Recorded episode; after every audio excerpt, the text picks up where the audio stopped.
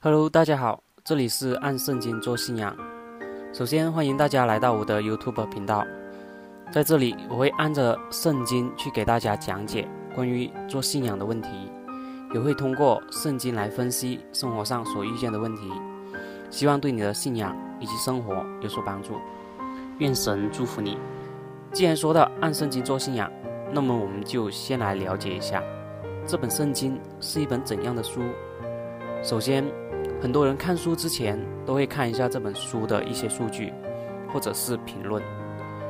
所以，今天我们正是从这一方面去做一个了解，来看看圣经相关的一些数据。首先是从销量上看，我能在网上找到发布有关于圣经销量统计的最早时间是在二零一一年，当然也可能是更早，就是世界联合圣经公会的统计。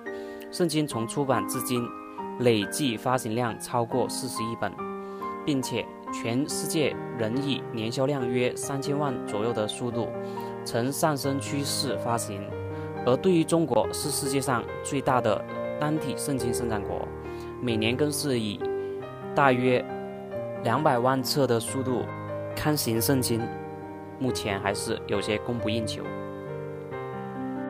超过四十亿的销售量。网上一直保留着，后面也有记录说是六十亿，六十亿的统计又是什么时候的？我找了很多地方都没看到。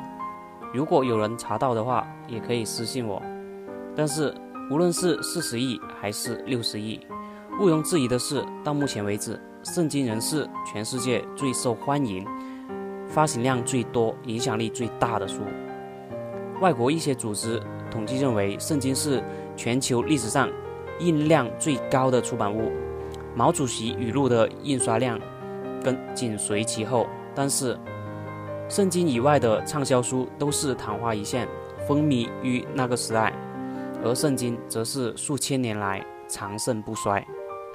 另外一项数据就是圣经的翻译语种数据统计上，自二零零七年年底统计，整本圣经已被。翻译成四百三十八种语言，部分被翻译的圣经则覆盖两千多个语种。世界上百分之九十八的人可以找到一种他们流利掌握的语言所对应的圣经。到二零一五年统计，全球已成功翻译了五百六十三种语言的圣经，因此也是拥有全世界最广泛的读者群。那既然圣经一而再、再而三的翻译、再翻译，对于翻译出来的圣经还是原来的圣经吗？它还与原来的版本相称吗？一九四七年，死海古卷被发现之后，这个答案得到了最后的肯定。一九四七年冬天，几个牧羊人在靠近以色列死海附近的一个小城镇昆兰的一个山洞里，发现了一些陶罐。里面有一些被认为是公元前两百年到公元后两百年之间的圣经经卷。后来，考古学家在这里发现了更多的书卷，几乎包含了全部的旧约圣经。当专家把他们手上现有最古老的旧约，大约是公元第八世纪的产物，和死海古卷做一番对照的时候，他们几乎一模一样。这意味着神的话语被人们忠实地保留着。并且代代相传到今，这也不正应验了圣经上的话吗？在马太福音五章十八节那里就说到：“我实在告诉你们，就是天地都飞去，律法的一点一划也不能飞去。”而且在马太福音二十四章三十五节和马可福音十三章三十一节、路加福音二十一章的三十三节，曾三次都说到：“天地都飞去，我的话。”却不能飞去。有些人就会发现，在马太福音、马可福音、路加福音，这些都是新约的内容，也就是耶稣所说的话。那旧约的时候，耶稣都还没出现，旧约的一些记录跟他那时候所说的这个有什么关系呢？那我们再从圣经上去看一下，耶稣他是怎么说这个问题的？在约翰福音十四章十节那里，耶稣就说道：“我在父里面，父在我里面，你不信吗？我对你们所说的话，不是凭着自己说的，乃是住在我里面的父做他自己的事。也就是说，耶稣所说的话真是神的话，耶稣是代言神的话语。所以，这个死海古卷也真应验了这里所说的：天地都废去，神的话也不会废去。最后，我们再来看一下全球的人数和基督徒的人数。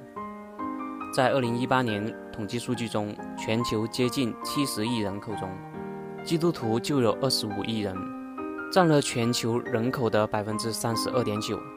也就是说，每三个人当中就有一位是基督徒。可以说，世界各国都有基督徒，只是数量或多或少而已。再者，从刚刚语种方面也提到了，圣经拥有最广泛的读者人群。也是人类历史上跨越读者群最大的一部书。圣经的读者群中，有从学龄前儿童到百岁老人，也有从赤贫如洗到富可敌国的，这些人都有在阅读圣经。也无论他们是科学家、文学家、艺术家、考古学家，还是总统、工程师、商人、家庭主妇、学生等等，都是有阅读圣经的。而圣经也成为全世界普及性最高的一部书，是世界上最多的国家和地区都能买到的一部书。看过圣经的，或者是基督徒的，不知道你们有没有想起这样的一句话，在马太福音二十四章的十四节那里就说到：“这天国的福音要传遍天下，对万民做见证，然后末期才来到。”其实，对于刚刚的数据，我们可以看出。基督徒所占的一个比例还是很大，当然也有一些人是因为不知道，但是有些人他是知道，只是不相信而已。所以说，加上基督徒和那些知道而不相信的人，这所占的比例又是多少呢？可以肯定的是，比上面的百分之三十二点九还要高得多。所以，就好像马太福音二十四章的十四节那里说到，天国的福音要传遍天下。也就是当真正到天国的福音传遍天下的时候，那不就迎来了末期了吗？以前传福音很多都是面对面的去传，但是现在对于互联网的一个普及情况来说，要把天国的福音传遍天下，这样的时候还远吗？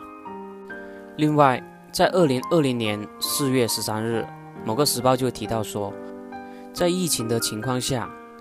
圣经的销售额是猛增的，这也表明了，在疫情的推动下，圣经会更加普及，阅读的人也会更多。那这时候，你认为天国的福音传遍天下的日子还会远吗？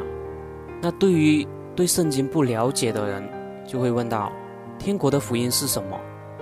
要对万民做见证的是谁？要见证的又是什么？末期什么时候会到？又会发生什么？这些都是在圣经里面有了预言了吗？关于这些问题，在后面我也会一一的按着圣经与你分享。好了，本期视频到此结束。如果你对我的视频感兴趣，想知道上面的问题，可以订阅并点赞我的 YouTube 频道。在信仰上或者生活上有什么问题，也可以直接私信我。我会尽我所能为你解答，记得打开小铃铛哦。